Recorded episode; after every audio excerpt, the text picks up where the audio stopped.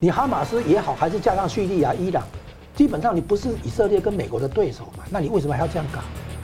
我们可以把它形容为，这个是以色列版本的珍珠港偷袭，哈马斯背后的金主们这一次等于是在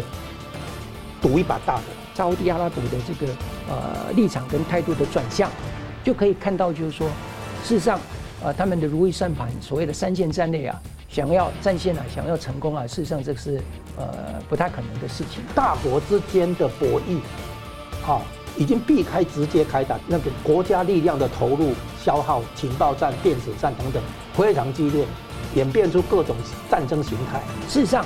这个剑指啊，中国跟俄罗斯啊。这个已经意在眼下了。那面临这种饱和攻击的时候啊，我们一定要做好啊，这个心理的还有实质的军事上的一个准备，不准呃不不要让同样的这种啊入侵的模式啊在台湾进行。哦，美国干脆说，你如果真的在东亚这边制造事端的话，两个礼拜内让你中共垮台。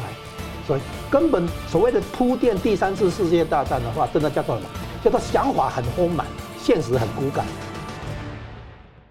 新闻大破解，回答新闻，大家好。以色列呢遭遇了珍珠港事变或九一一事件吗？十月七号呢，哈马斯陆海空三路啊恐攻式的全面的突袭以色列，引起了国际的公愤。那哈马斯招认得到了伊朗以及多个国家的协助，这时机引人联想。在欧洲方面呢，俄军之前侵略乌克兰呢是在北京冬季奥运的。闭幕之后，而在中东呢，哈马斯的突袭呢是在杭州亚运闭幕的前一天。而这剧本走向呢，对比中共军事评论员在四到六月份的文章说，中共、俄罗斯、北韩来联手发动三大战役的可能性。下一场战火会是在东亚，像朝鲜半岛或者东海、台海吗？中共会不会趁乱进犯台湾？美国盟友要如何多方的应应？而这一次的事件呢，对台湾来说有哪一些启示呢？我们介绍破解新闻来宾，资深战经评论家吴家龙老师。啊，主持人好，于将军好，各位观众大家好。中华民国前国防大学政战学院院长于宗金将军，呃，同学好，吴老师好，各位观众朋友大家好。哦，欢迎两位啊。十月七号呢，哈马斯陆海空三路恐攻的全面突袭啊，绑架了不。攻击绑架了不少平民当人质啊！那以色列罕见的竟然没有掌握到情报，这是五十年来的致命重创。而且呢，这次哈马斯的战斗力啊，跟情报力是得到一个前所未有的提升，采用了大量的量产火箭、无人机跟训练呢。哈马斯承认得到伊朗的支持，其他国家的帮助，中共、俄罗斯的背背景的角色也都被关注。黎巴嫩真主党加入了战局，以色列在全力反击，而美军呢派福特号航空母舰前往啊，而这时机就引发联想。因为最近呢，以色列要规划和中东的领袖国沙乌地阿拉伯一个历史性的协议啊，关系正常化建交。而习近平呢，十一月份要去见拜登。那习近平呢，先前告诉普京要联手推动一个百年不遇的变局。原大陆媒体人爆料呢，西普两人呢正在准备一个奇怪的怪招。所以，我想请教两位怎么解读？先请教将军。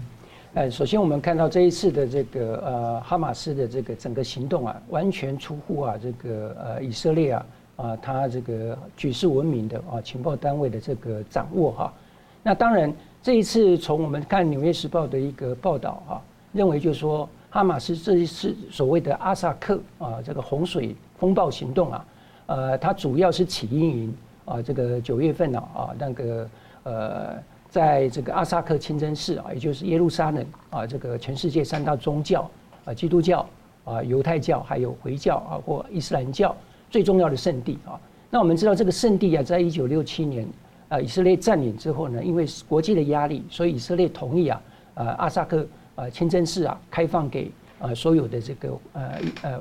呃回教徒或伊斯兰教的信徒啊去膜拜，那也承诺啊，这个其他非啊伊斯兰教的啊这一些信徒是不能进入的哈。那我们知道九月份开始这个。呃，以色列它有祝棚节啊，那最近的这个所谓的啊托拉节哈，那就有一些比较啊呃这个基本啊或者说呃教义的这一些呃犹太人，他们强行呢去呃清真寺外围啊朝拜。那另外呢，有一个呃起爆点可能就是呃以色列新任的国防部长啊 Ben-Gvir 啊，他一上任啊，他就特别啊到这个阿萨克清真寺啊啊要去做视察。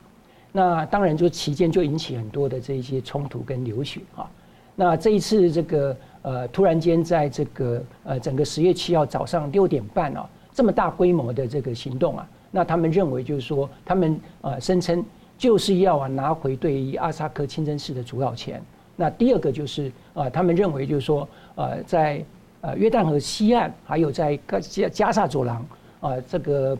呃，因为呃这个呃这个呃呃，他们反对以色列哈，然后大概有将近四五千啊比较激进的这个巴勒斯坦人被以色列政府给啊逮捕，那他们希望啊施压以色列政府要释放这些人，这是啊，我觉得是台面上的表达了，因为我们知道。呃，阿萨德叙利亚的这个总统啊，这一次才刚参加啊中国的这个亚运，一回来啊，就好像前任啊这个普京啊去了奥运之后回来就马上啊就有大的这个军事行动啊。那呃，事实上这个就是我觉得真正的原因，而且我们看这一次的这个呃哈马斯的这个整个行动啊，那是非常有计划的，而且我们知道长久以来。哈马斯啊，就是由伊朗啊跟叙利亚在做啊这个呃后面的这个呃不管后勤跟啊金援，就是主要就是呃伊朗啊跟叙利亚。那刚刚那个《华尔街日报》的独家报道，就是说这次是伊朗在协助的策划行动。没有错。那另外这一次你看看，除了这个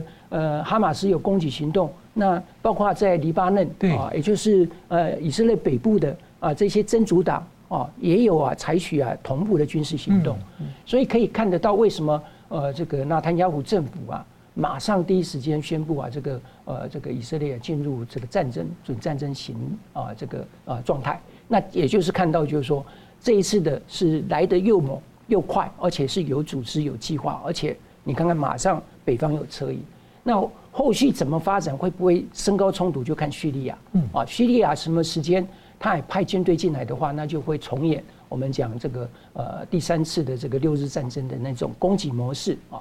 那以色列当然这个这一次我们看到就是说他的情报啊不再像以往失灵啊，但是呃这个情境好像就是我们讲五十年前啊第一第一次的这个赎罪日战争也是啊。啊，以色列人啊，这个全部啊，在啊这个从事这个宗教的这个啊这个这个呃祈祷跟呃崇拜的这个仪式，所以他们没有去注意啊这个呃军事的这个问题，有点像我们在过年一样。没有错，那这个时间点，你看是呃一九啊七三年的这个十月六号，十月六号，那这一次攻击的行动是呃十月七号，所以这个是我觉得是已经酝酿很久的一个。呃，行动，而且刚好十月七号是普丁的生日，大家猜。没有错，没有错。那当然，我们看到就是说，所以你大概了解说，这一次的这个行动是有备而来，这也就是为什么以色列这么快的啊宣布进入战争时。那你看，十月八号，美国奥斯汀部长马上宣布这个呃，美国的这个呃福特号航母战斗群啊驶往中东，然后同时把周边的 F 三十五啊 A ten 啊 F 十六。往啊这个周边呢、啊、来部署，就避免局势升级失控。没有错，这个表示美国第一时间知道，这一定是背后有人呐、啊，希望把它扩大整个的这个冲突，希望制造更多的动乱。拜登还公开说说，第三方不要想要借此得利。没有错，这第三方当然明明显指的就是俄罗斯跟中国嘛，因为我们知道。啊，这个最希望这个时候啊，美国的军力会被呃贝多利分的，大概就是两个国家，一个是中国，一个就是俄罗斯嘛。那俄罗斯现在在乌呃乌克兰的这个战争是处于非常不利的。嗯。那美国的兵力如果移往中东的话，对它是一个疏解。是。中国同样的，它在整个那个我们南海啊，你呃东海、黄海，它都面临非常紧张的这种呃军事的啊这种啊可能的这个冲突，但是都因为有美国。在后面，所以这些国家目前来讲都非常的相对的稳定。那对于中国的这个军事的压力当然非常高。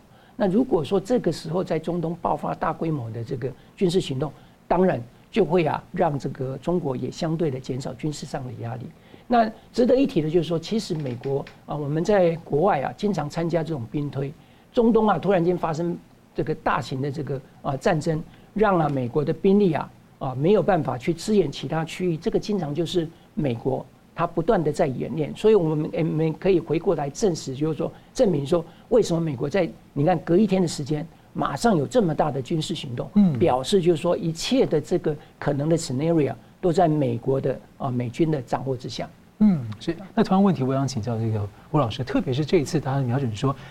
以色列之前在联联大的时候才宣布，就是跟上这个呃中东的领袖国沙乌地阿拉伯可能要进行建交的框架谈判了。这时候出现这样的事情，你怎么看这个事件？那美国在推动以色列跟那个沙乌地的那个建交，这个事情可能就要被拖下去了。就本来是要稳定住整个中东嘛，现在又出事。现在这个暂时也被搁置啊，因为有人认为这个哈马斯背后的金主们这一次等于是在赌一把大的。嗯，就是哈马斯肯定，他虽然不，他不是一个主权国家哈，他是一个恐怖组织，那他背后肯定有支持他的力量哈。我们俗称为那个用选举来比喻，就是金主后面有大金主哈。那这个大金主呢，就是决定放手一搏，搏一个大的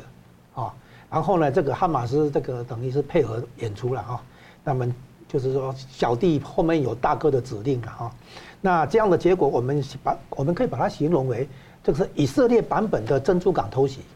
啊，那就是以色列被偷袭啊。那现在问题是说，除了说大家你们已经提到，呃，已经提到的这个，为什么以色列的情报机构，甚至于美国的情情报机构没有事先啊有所察觉？那么这是第一个，因为它是偷袭啊。哈，那么这问题，我们从历史事件来讲啊，珍珠港偷袭之后呢，之后发生什么事情？就是美国借此对日本宣战，然后呢，这个太平洋战争爆发啊。然后拖了一阵子以后，大概两三年的时间啊，就是一九四四一四二那个时候到四四四五的时候，哦，三三四年的时间啊，这个太平洋战争才打完。那所以现在可以预料，哈马斯对以色列这个这个偷袭会启动一场这个正正式的战争，或以色列现在已经宣布进入战争状态。然后这个战争不会很估计不会很快结束，所以这是第一个，战争不会很快结束。那么第二个呢，肯定油价会波动，啊，那油价波动的结果，本来十月初的时候，在这个事情发生之前，你去看哦，十月初的油价是下跌的，从七月、八月、九月的上升趋势开始反转，开始下跌，从九十三块美元跌到八十二块美元，这样子一下一来以后反弹到八十五、八十六去了，哈，是这样子。我讲美美元，所以第一个，油价如果持续走高的话，那么美国的通膨会降不下来。美国的联准会的利率决策、货币紧缩可能就要更加码，所以这边的话就会影响到美国的经济，还有诶台湾的半导体的输出、电子业的那个出口、消费电子行业等等，可能都会被更高的利率啊所挤那个挤压了。那欧洲的这个能源压力又增加了啊？对，然后油价也是对，影响到欧洲能源。你讲的对，所以呢，这里面可以已经可以立刻看出一些一些可能的那个演变哈。那我们现在要讲的是说这个呢。首先，他看他存心哈马斯这一次这样搞法，他表现了很多野蛮跟那个突破人性底线的一些游街示众，衣服脱光，很残忍。哎，那这侮辱尸体了哈，等等，就是他有很多那种就是被野蛮的那种行为。那他意思就是他存心把事情搞大，因为哈哈马斯应该也知道这样搞的话，绝对会被媒体大肆报道。所以哈马斯不但发动攻击。而且存心攻击平民，而且存心把事情搞大。嗯，啊，这是这个，你可以看出来，他他是存心这么做，像共产党搞仇恨一样。哎，对，他存心把事情搞大。然后第二个，他已经发射五千超过五千枚的火箭弹之类的。第一个，你首先问你库存真的有这么多吗？第一个。对。第二个，如果你没有这么多，肯定是补充了库存。那你补充库存的期间的话，第一个谁补充的？对不对？谁提供的？啊，你你说可能伊朗付了钱，还是中共付了钱？然后第二个，你总要运补啊，而且这次它有些飞弹还突破了那个火箭飞弹，突突破了铁穹系统的防卫。那有人说可能是被渗透，然后被那个那个系统没有好好运作哈。哦、可是呢，也有也有人说它可以拦截百分之九十五啊。那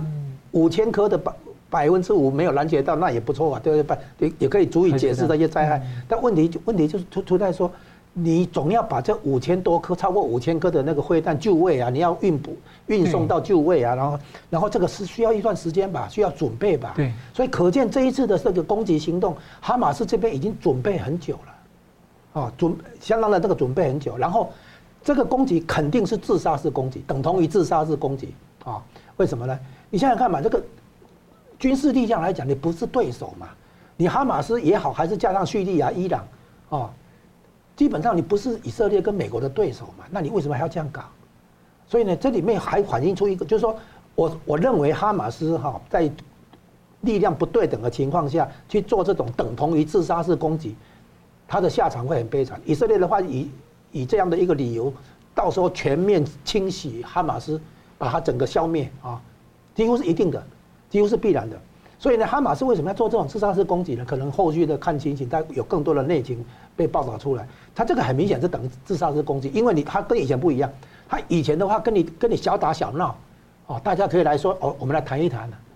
看看是不是可以建建建立什么和平机制、和平架构。他现在不是了，他这个是发动战，等于是发动等同于发动战争嘛。等发动战争的结果呢？那你当然是别人把你消灭，一定的嘛。哦，就像那个纳粹发动战争，美国跟他打的话，一定是把他打到纳粹投降为止，认输为止嘛。那哈马斯呢？哈马斯一定是被消灭。所以为什么要做这种自杀式攻击？你平常找一些人哈，做做一些恐怖袭击就算了。人家不是，他现在等于是正把恐怖袭击变成一个正正式的战争行动，战争规模的恐攻。对对对，就是这他这他这样搞有什么对不对？然后呢，这个现在看起来。如果他背后是大金主们，不应该是比如说伊朗、俄国、中共这样子哦，那个透过叙利亚运补，还是透过伊朗运补，然后叫哈马斯这样搞，那么这表示什么？表示大国之间的博弈，哦，已经避开直接开打。比如说中中共跟美国直接开打，不是，他们是这个等于是间接开打，然后呢也是釜底抽薪，哦，就是说那个经济面哦，那个其他方面。啊，来进行那个消耗啦，把你困住啊，等等等等。就是说，现在发现大国博弈正在这里，以色列的那个跟哈马斯的这一场战争里面，以及联系到之前的乌克兰战争一样，现在大国之间的博弈出现一种新的形态。啊，主要大国像美国、中共、俄国这三个大国之间不没办法没不会出现直接对着干，但是呢，它那个博弈非常激烈。哦，那个国家力量的投入、消耗、情报战、电子战等等，非常激烈，演变出各种战争形态。但是从所以一样，在以色列这里的话，一一样看出来，就是说我们现在面对的那个呃大国博弈哈，超限战啊等等，啊，有各种不同的那种花样出来。哦，还不说病毒，哦，还不说生物战，那光光是这些，这个至少现在以色列那边没看到他丢丢那个病毒出来，但是。不不管怎么讲，把病毒算进去，现在我们看到的大国博弈、超限战啊，真的是主要形式，间接的、迂回的啊，来做打击你、消耗你这样子，把你困住等等。所以现在你没有看到中共跟美国直接在台海周边，还是在西太平洋这里直接开打，没有啊。所以他他们等于在开打正式开打前的准备工作，你可以这么解读。嗯，是。好了，我们休息一下，马上回来。欢迎回到《新闻大破解》。俄乌战争呢，现在反攻激烈的时候呢，西方援助已经很辛苦了。这时又爆发在中东啊，被点燃的战火。那最近呢，就有个评论人，这个唐金元指出啊，他就看到呢，中共军事评论家一个叫龙凯峰的，今年四到六月份他写了一些文章啊，他说呢，中共要结盟俄罗斯跟北韩，在欧洲。中东跟东亚开启三大战役啊，在欧洲开战呢是废掉北约的能力啊，然后呢，在中东啊是透过石油来废掉美元的霸权，呃，所谓美元霸权，然后呢，另外呢，在东亚开战呢是要废掉美国的岛链战略，那把美国的这个政治、军事跟经济的盟友体系呢，给他添麻烦啊，想办法，那把这个在中东把这个宗教矛盾啊转化为这个巴以之间的这种国家矛盾等等的，然后呢。到最后一路下来，把美国消耗的差不多了。那看起来，大家就让人家有点担心，说这个中俄朝伊四国是不是这个这个所谓的是不是新的邪恶轴心，在策动新一轮的这个做法？我想请教，呃，于将军怎么观察？其实我们提到啊，这这个所谓的这个三大战线啊，但是不要忘了，西方也所谓的啊针针对中国啊可能犯台啊，或是侵犯其他任何的呃周边国家，也提出了所谓四海联动的战略。对。所以究竟是所谓的三线啊战略可以达到它的这个战略目的，还是呃这个所谓的呃四海联动的这样的一个意志啊中国的这个兵力投投射啊？那我想美国他们其实我刚刚也提到啊，针对中国啊或者是说俄罗斯啊，他现在啊想要啊这个呃呃我们讲说到处点火啊，然后这个呃造成就是说呃我们讲呃围魏救赵的这个效应也好。或者是说希望能够啊把美国的这个兵力啊啊把它稀释稀释到啊啊他没有啊足够的能力啊啊去跟啊最后真正的中国啊或俄罗斯啊做最后的这种对抗。那我个人觉得就是说呃现在的理论非常的多了哈，但是他能不能达到他这样的目的？我们刚刚举这个哈马斯的动作来来讲，其实大家都不知道，哈马斯他也是逊尼派的。嗯，哦，逊尼派跟伊朗事实上是 什叶派是这个世仇是水火不容。可是你看看，逊尼派竟然来啊这个呃对抗这个啊或制制造攻击这个呃以色列。那以色列我们刚刚讲，他提出的所谓的明年提出的所谓要跟这个沙乌地阿拉伯的整个的这个外交的这种啊所谓。建交的这种框架协议，双方都在进行，其实有利于逊尼派啊，其实是有利于逊尼派的啊。但是我们也看到，就是说，呃，其实啊，从这个哈马斯的动作来讲，就是说，它背后一定有国际势力不乐见啊这样的一个呃这个沙乌地阿拉伯跟以色列结合。那原因很简单，我们看看，呃，之前就其实也传说，中国啊，为了要跟沙乌地阿拉伯啊要能够。呃，这个加强他们双边关系，同意啊去协助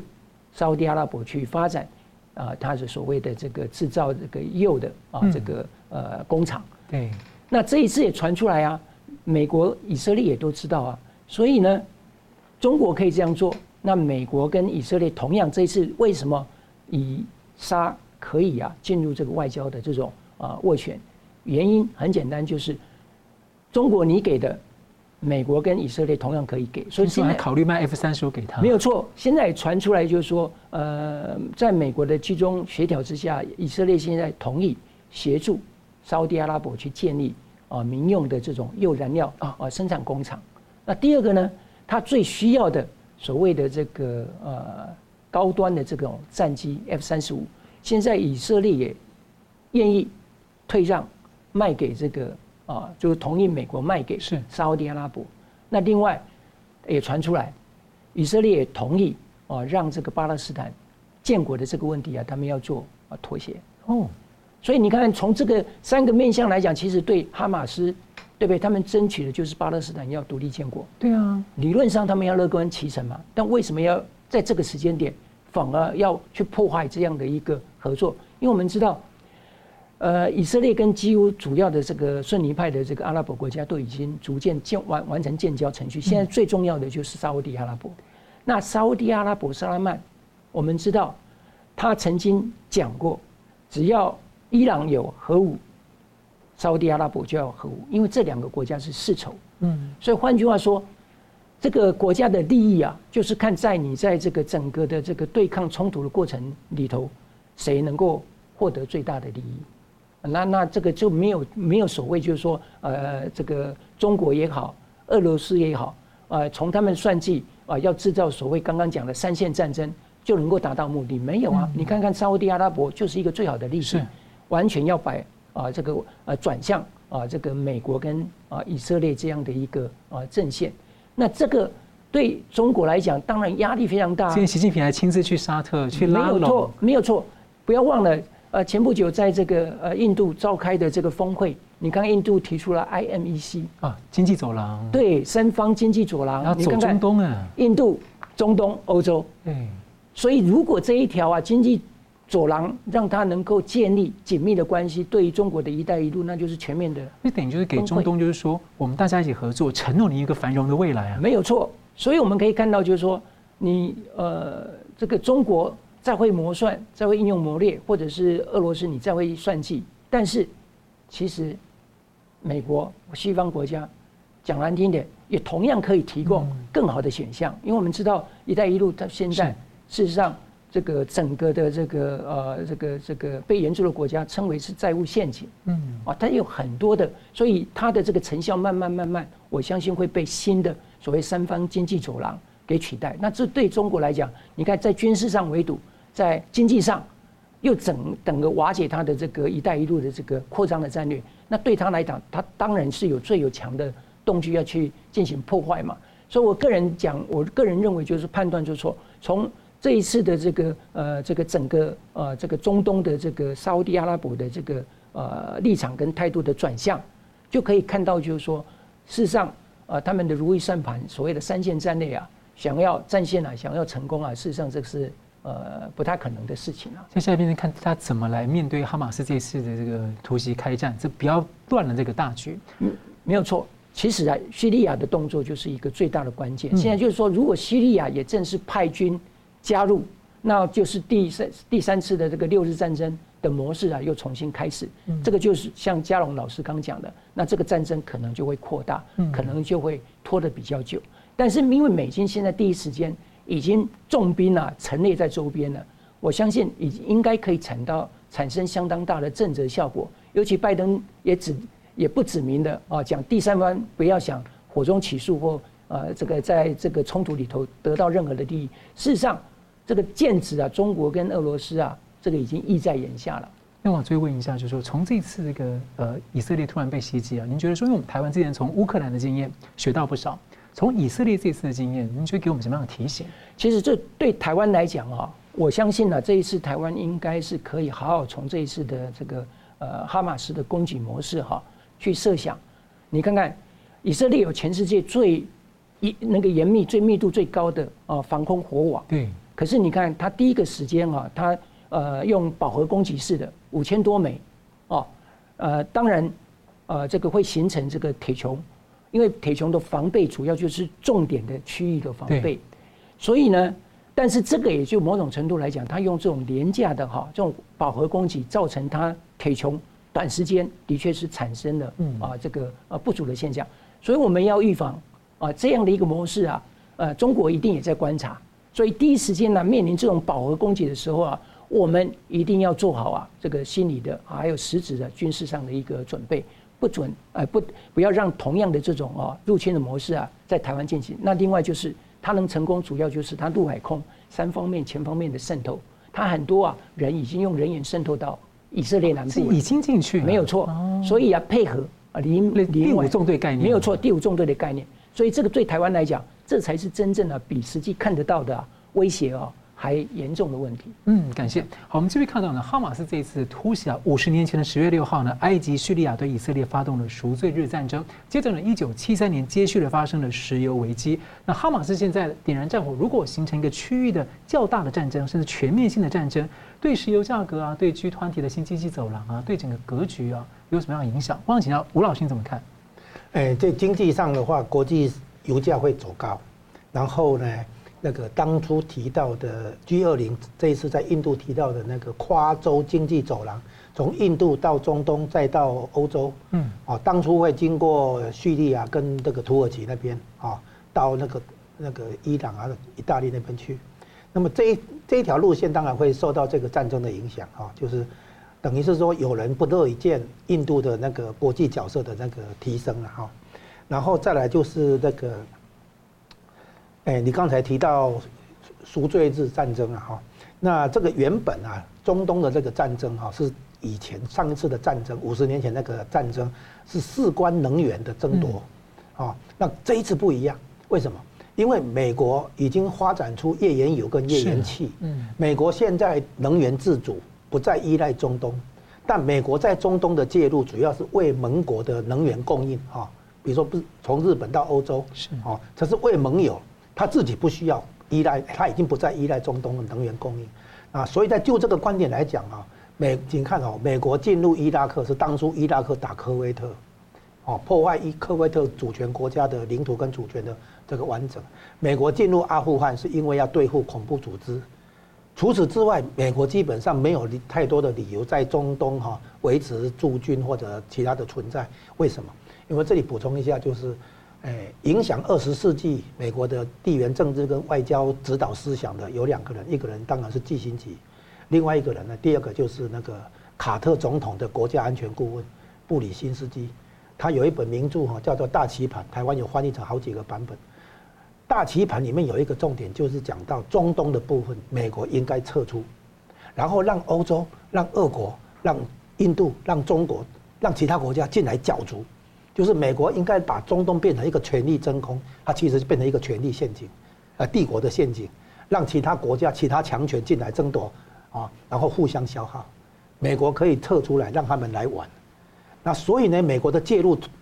通常尤其在能源自主之后的介入，就是过去这十年的事情哈，就基本上是短期的，啊，比如说为了对付恐怖组织嘛，好抓兵啊等等的这种介入是短期的。一旦完成任务的话，他迟迟早会退。而且从那像川普政府的亚伯拉罕协议到最近的这个以沙建交，看起来就是要让中东整个稳定下来。哎，对，就是美国基本上哈，现在介入中东跟之前介入中东有不一样的地缘政治含义。好，以前为了能源供应很重要嘛，哈，油价涨得很凶嘛，当初的油价涨四倍，不是四成哦，是四倍啊。黄金呢，从三十五美元关价到最后喷到那个八百八十多美元。哎呦，哎，对，当年，所以也就是为什么会有所谓一九七零年代那个大通膨时代是由由也是由战争造成的嘛，哈。那现在看起来就是说经济上会有影响哈。啊，欧洲、亚洲这边油价首先会走高嘛，哈，那因为美国虽然自己能源供应自主，但是其他国家还要依靠中东的那个能源嘛，哈，然后地缘政治上来讲，啊，那个俄国介入中东，像叙利亚哈，然后呢，那个欧洲那边，德国那边或者法国那边也希望欧洲能够稳定，因为那边马上就到欧洲了嘛，哈，冬天了，不是，还有个问题，难民，叙利亚的难民跑到欧洲，把欧洲搞得人仰马翻了，对不对？哈？然后呢，这个印度也。也想那个介入中东啊，然后当然中国也想介入中东啊，哈，所以理论上美国会遵循布里新斯基那个战略构想，就是说没有没有什么特别的事情的话，美国逐渐撤出，然后让别人进来角逐争夺消耗，啊，这本来是美国是这样看，那现在看起来，美国必须决一定要做的事情就是保护以色列，啊，美国对以色列算是有承诺的啊，那所以现在派那个航空母舰战斗群急着赶过去中东那边哈，那在。在地中海有一个舰队，然后在印度洋、阿拉伯海这边也有一个舰队，哈，那就是说美美国军军事力量一定会部署过去了，所以基本上不会像二战那边拖那么久，啊，那以色列平原本啊就是对这个情报啊部署啊也也有基本的那个资料了哈，所以以色列会肯定要反击，啊，而且这个反击肯定不是说只是把重要那个领导人哈马斯的重要头目把他斩首行动而已，他。几乎是一定注定整个连根拔起，所以这里哈回应一下刚才提到的那个所谓三个中共眼中的三个战役哈，嗯，就是当初是国共内战的时候三个战役叫做辽沈战役、徐蚌会战，然后平津战役哈，北平、天津这里三个叫三个战役，这三个战役打完之后，大概就是江山就变色，然后这是国内战争，他现在把它拉到全球战争哈，就是有三个战争、三个战役，就是欧洲这边打一场，啊，目的是要瓦解北约，拖困住北约。然后第二个中中东那边打一场，中目的是要终结石油美元，打击美元霸权地位。然后东亚这边打一场，目的是要突破第一岛链，瓦解第一岛链。所以对中共来讲，它的利益所在看到这三个。那这三个的重点其实是什么？是分散美国在西太平洋的兵力部署，让美国必须把一部分力量分散到其他地方。然后呢，这等于在铺垫，就是对中共来讲，他如果真的要对台湾动手，还是在朝鲜半岛。那个发动什么制造事端的话，那他首先要把美国的一部分力量困在别的地方哈。那问题是这样，西太平洋这里是海军、空军，不是陆军。你说乌克兰是陆军，美国没有派陆军陆军进去嘛哈？他提供相关的武器而已。那中东这里的话，以色列在靠地中海这边，那个地中海是一个战区，美国的那个第六舰队在那边。啊，那印度洋这边的话，也是美国也有一个战区，一个海海军的那个战战区在这边。这个这边的话，海军、空军用得上啊，但是呢，你知道伊拉克啦，那个美阿富汗，美国都派派地面部队进去嘛，哈，叙利亚现在也有一些美国地面部队，啊，所以呢，它能够影响的困住的兵力其实并并不多，啊，那就是说，因为海空军的话，它没有被在那边困很困住很多，那边的话比较属于陆地地面的哈，那所以呢，你说铺垫了半天，用欧洲的战争，用那个中东的战争，把美国的兵力分散过去，然后以至于，问题是美国在。西太平洋这里用的是海军、空军啊，航母战斗群，还有那个打击那个两栖攻攻击舰啊等等，这些东西在中东或者在欧乌克兰用不到啊，兵力没有重叠啊。我是说，所以你能够分散困住的美国兵力，其实没有想象那么多。财政上压力就大了啊。对，然后何况美国的国防部署本来就是可以同时打二点五场战争，一场在欧洲，一场在亚洲，另外一个零点五场在可能就中东这样子。美国本来就是预算要能够同时打二点五场战争，就是，然后你现在认为这样子可以困住美军，所以我说这种想法都是一厢情愿，啊，你看中东的地方，你你说你要困住美国，我看你可能反过来被美国困住都说不定，啊，那你你说如果在东亚这边的话，啊，你叫台台海这边制造事端，还是在朝鲜半岛制造事端？问题是这边的话，美国完全应付你没问题啊，哦，美国干脆说，你如果真的在东亚这边制造事端的话。两个礼拜内让你中共垮台，所以根本所谓的铺垫第三次世界大战的话，真的叫做什么？叫做想法很丰满，现实很骨感啊，就是一厢情愿的。这个小粉红啊，真的他们自以为有很多地缘政治的思维思考，怎么战略的思维思考，其实都不及格。所以我们现在看他们这样子哈，就是我觉得美美国或者以色列或者韩国、台湾这边、日本，我觉得他们都在以逸待劳，就等着你犯错。将军，我补充一点，就是刚刚老师特别提到啊，其实美军呢老早就在盘算，在不断的推演，同时发生啊这个多场啊这种冲突的时候，他怎么办、怎么做啊？其实你看前不久。啊，包括这个 Aquilino 或者是他的这个国防部啊，这个副部长 Hicks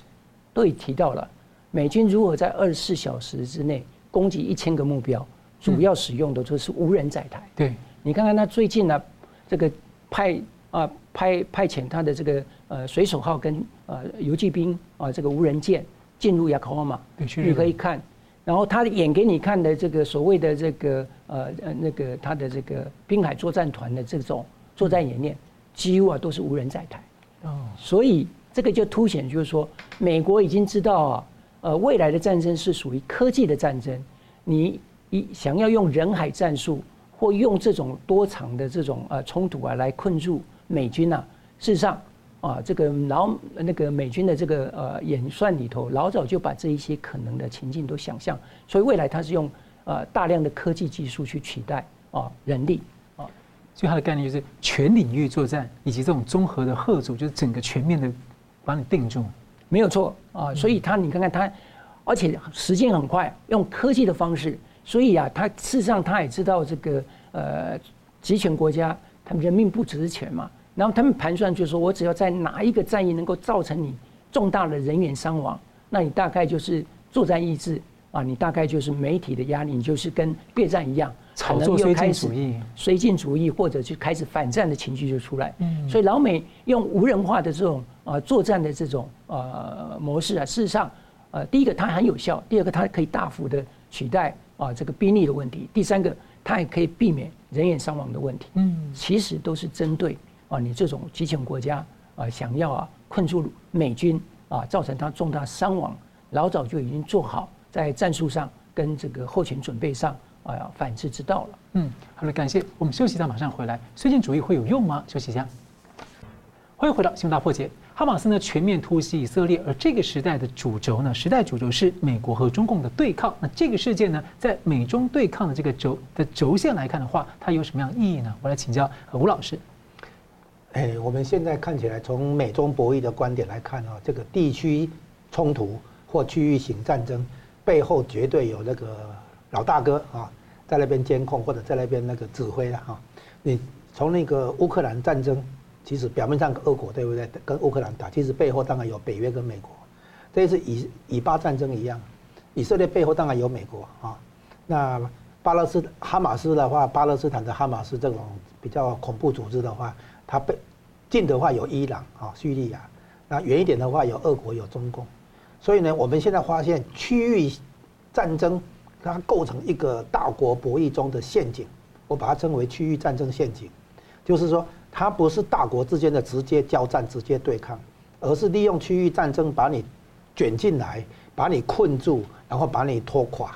啊，把你消耗，把你拖垮，是这样玩。那这个以地缘政治角度来讲的话，最后的玩家啊，就好像我们讲网球比赛有有那个八强赛、四强赛哈，然后那个总冠军赛，现在。最后两强一定是美国跟中共啊，那这个之前的话都叫四强赛或者哈八八强赛去了哈，那就是说中共让俄国在乌克兰这边开打，啊，那乌克兰对俄国来讲有重要性，俄国觉得乌克兰很重要，所以他愿意那个动手，然后呢，美国也利用这个心理，台湾对中国很重要，所以呢，美国在台湾这边找以及还有日本构筑一个强大的那个防御网，那以色列对美国很重要。所以，如果攻击以色列的话，美国肯定会跳进来啊！你可以看出来，区域战争现在变成大国博弈一个很重要的手段啊。那我们现在要讲的就是啊，这个他我刚刚才也提到，哈马斯这样做哈，在军事力量国综合国力不对称的情况下，你这样玩，哦，真的只是靠别人给你一时补充，你能够补充到多久？我说它是等同于哈自杀式攻击。这个有一个问题，第第一个就是全球化思维里面，和平共存这种思维，现在这一次被这个以巴战争哈打打击到了。之前有很多人认为这些那个恐怖组织啊、左派呀、啊、哦这些，你可以跟他和平共存，我们可以跟他谈，我们可以跟他做利益交换等等。以色列里面都有这种左派思维。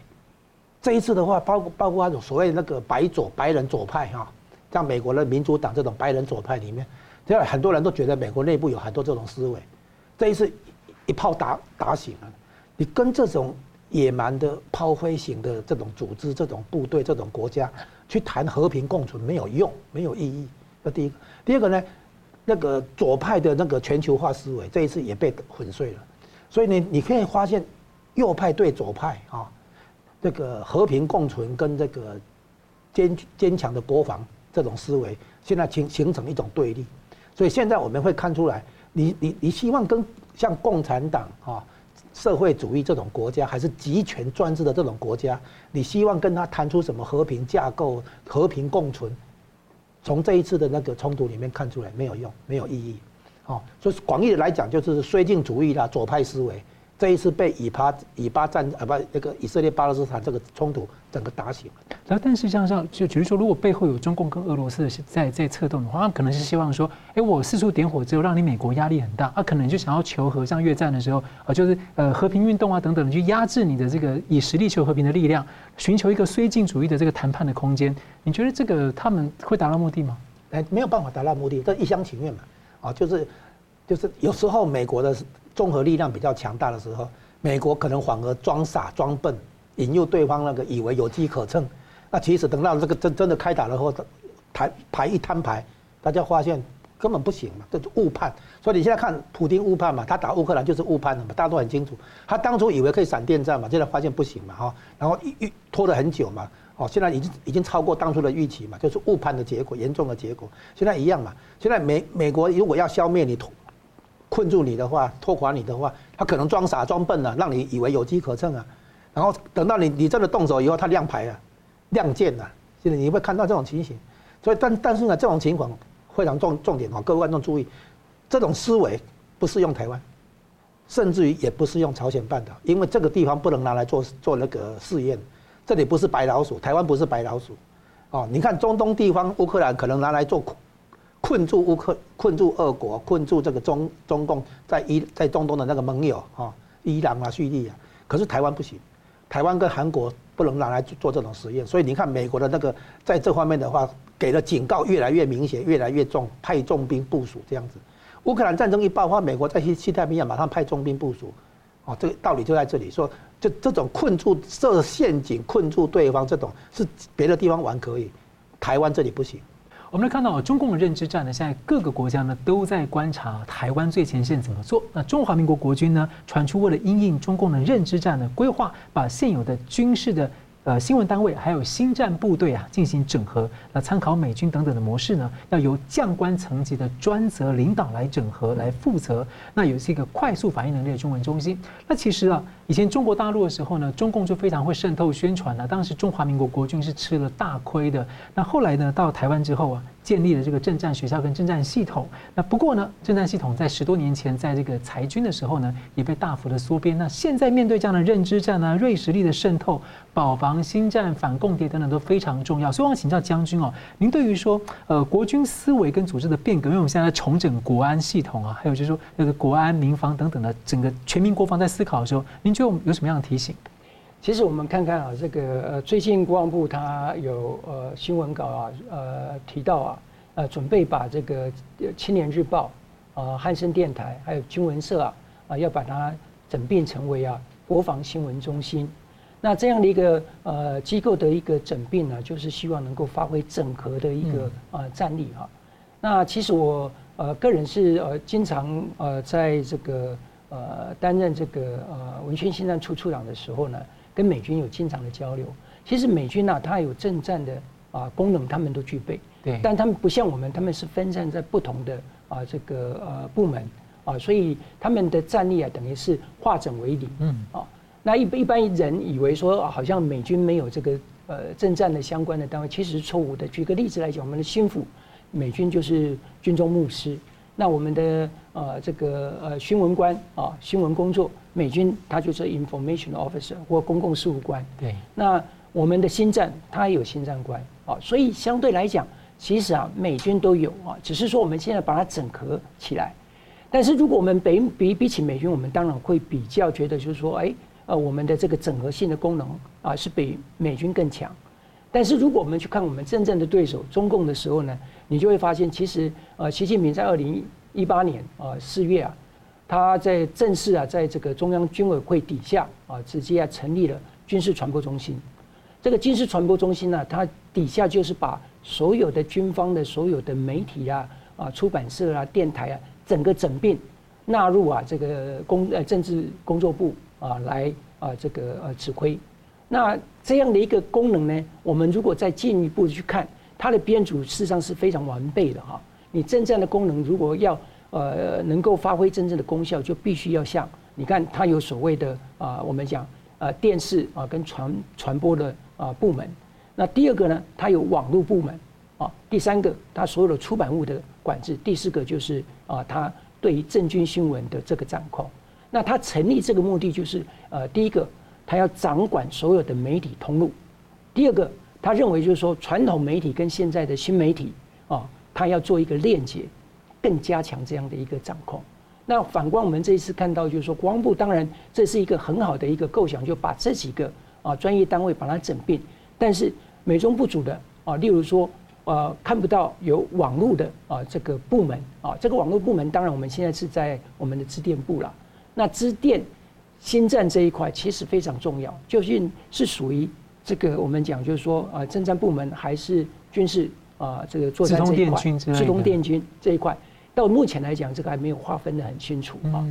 但是呃，我觉得是说这样的一个动作整合成国防新闻中心，事实上这个是正确的啊，因为我们知道现在的这个呃整个的这个中共对台湾的认知作战，它是举全国之力的。你看看它在中央军委之上。还有是还有哪些？还有中宣部，还有统战部，再往上看，它还有政协，嗯，这些啊，其实也都是在协助它的这个军事新闻传播中心啊，都是，所以它的资源、它的人力是非常丰沛的。所以他所谓的人民战争啊，就是那种呃军民融合，没有军民不分的，没有错。那你看看我们啊，就比较局限啊，像它的这个是举全国之力，但我们呢，基基本上聚焦在国防军事这一块，嗯、所以两相比较起来。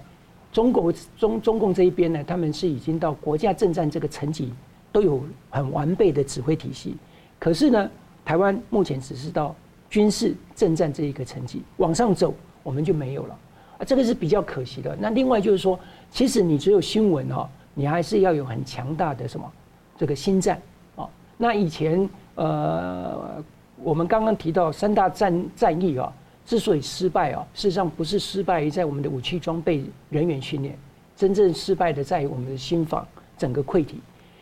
未来台湾面临的认知作战，其实啊，我认为心理防线的巩固啊，事实上是比啊这个军事装备的更新啊、军事采购的这个获得的这个呃先进的这武器装备啊，优先顺序还更啊重要。为什么呢？你如果心防溃体了，你国家再有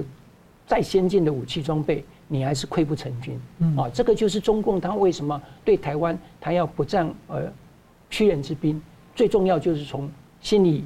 瓦解你的啊这个呃心防，然后呢坚强的堡垒从啊内部瓦解，所以我们现在国防部适时的成立这个国防新闻中心，虽然慢了一点，但我觉得啊呃不怕慢，只怕战。那成立之后呢，我觉得就是说，其实我们看到国军在这个认知作战的。呃，反应上面其实也是非常的迅速啊！我记得前前前一段时间，中共啊做这个假新闻，它的战机啊绕啊台湾那个呃宝岛的周边呐、啊，然后称称就是说台湾的这个呃宝岛风景啊真美丽。可是你看我们的新战呃部队，我们的这个新闻啊这个专业人员马上就反击，就是说台湾的美丽啊在于啊我们有民主，享有民主自由啊这样的一个制度。那中国，如果你也啊这个呃实施了民主制度，相信你们也能够有同样的美丽的这些景象。我觉得这就是一个认知作战哦。我们他对我们要进行认知作战，我们可以反认知作战。那我们一定要有专业的啊这一些呃新闻啊这个单位能够啊同时很快的不不是每一次都是采取什么被动防御，嗯，都是在守势。我们现在啊这个认知作战就比谁快，谁快谁就占领了这个我们讲舆论的这个啊这个优势。所以呢，呃这个呃最近的这个国防部的这个新的国防呃新闻中心成立啊，我们都是高度期待未来能够。啊，对台湾啊，在反认知作战方面啊，确实发挥它的功能跟功效。我很简单追问了，就在保防部分啊，你觉得军中现在有一些有些的呃革新计划吗？因为现在一一直常有共谍或等等的问题。其实我觉得就是说啊，整个保保防啊，事实上啊，它我们知道它只是做军中的保防，嗯，那整个社会的保防其实更重要啊。所以我觉得就是说呃呃，今天我们要把保防要防止敌人渗透哦。其实根本的呃工作在于，就是我们的法律呢，实在是太啊这个轻。你看我们抓到的这一些啊这个呃匪谍，平均判刑只有六点一八个月，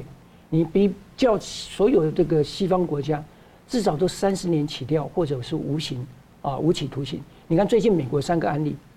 最明显一个是空军的这个士兵，二十一岁的士兵，他是后备役啊，他把这个他因为无知。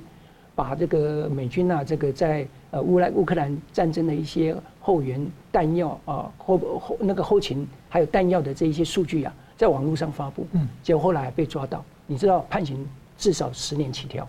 那另外两个我们都知道海军的啊两个士兵，啊这个也是一样贩卖这个呃一个是把啊演习计划什么无实，另外一个是把这个美军的演习计划在冲绳的雷达站的资料给给了中国。你知道吗？这些人如果最这个确诊最早无期徒刑，那你如果再比较我们台湾几个月甚至无罪释放，所以我觉得你说不管保防制度再怎么抓，但是你如果刑责非常轻的话，那我相信呃这个还是无解哈。那最有效就是重罚，你只要参与啊匪谍，那就是一定是取消你的终身俸。那你如果没有终身俸，嗯，抱歉，取消你相关的这个鉴保啊。就是让你觉得，就是说，你既然对这个国土、这个国家你不忠诚，那你就不配享有这个国家所提供的相关的福利。只有这样啊，让这一些想要对这个呃土地、对这个国家不忠诚的人感受到切身之痛。我相信啊，这个才是最好的啊，这个保防之道啊，防止这个敌谍渗透的啊，最好最有效的方法。好了，节目最后我们请两位给我一分钟总结今天的讨论。谢谢吴老师。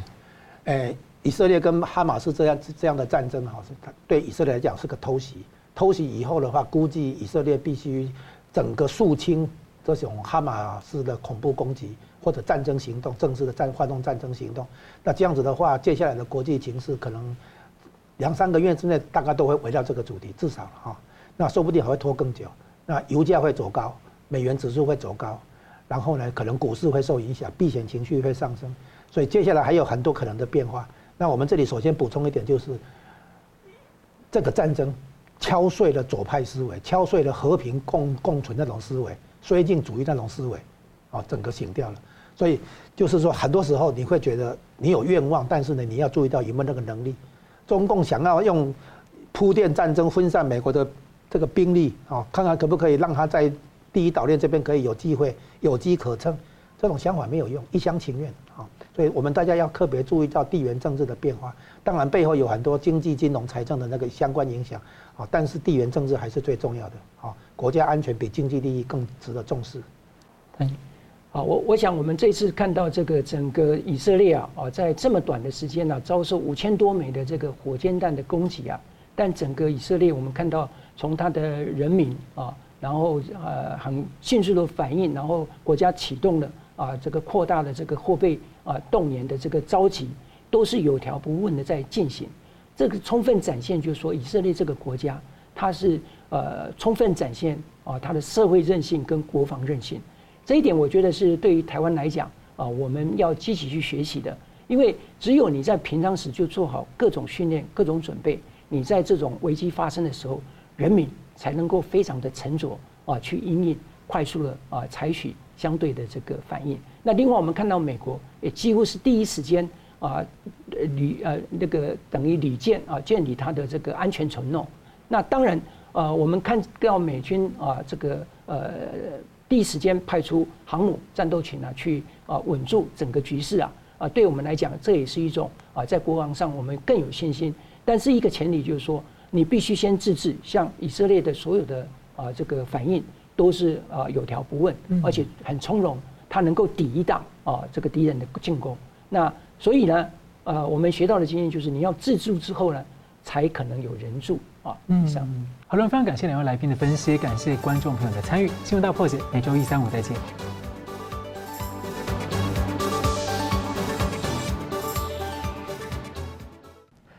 如果您喜欢我们的节目呢，请留言、按赞、订阅、分享，并开启小铃铛。那么，感谢各位呢长期对我们的支持。新闻大破解团队呢将持续为您制作更优质的节目。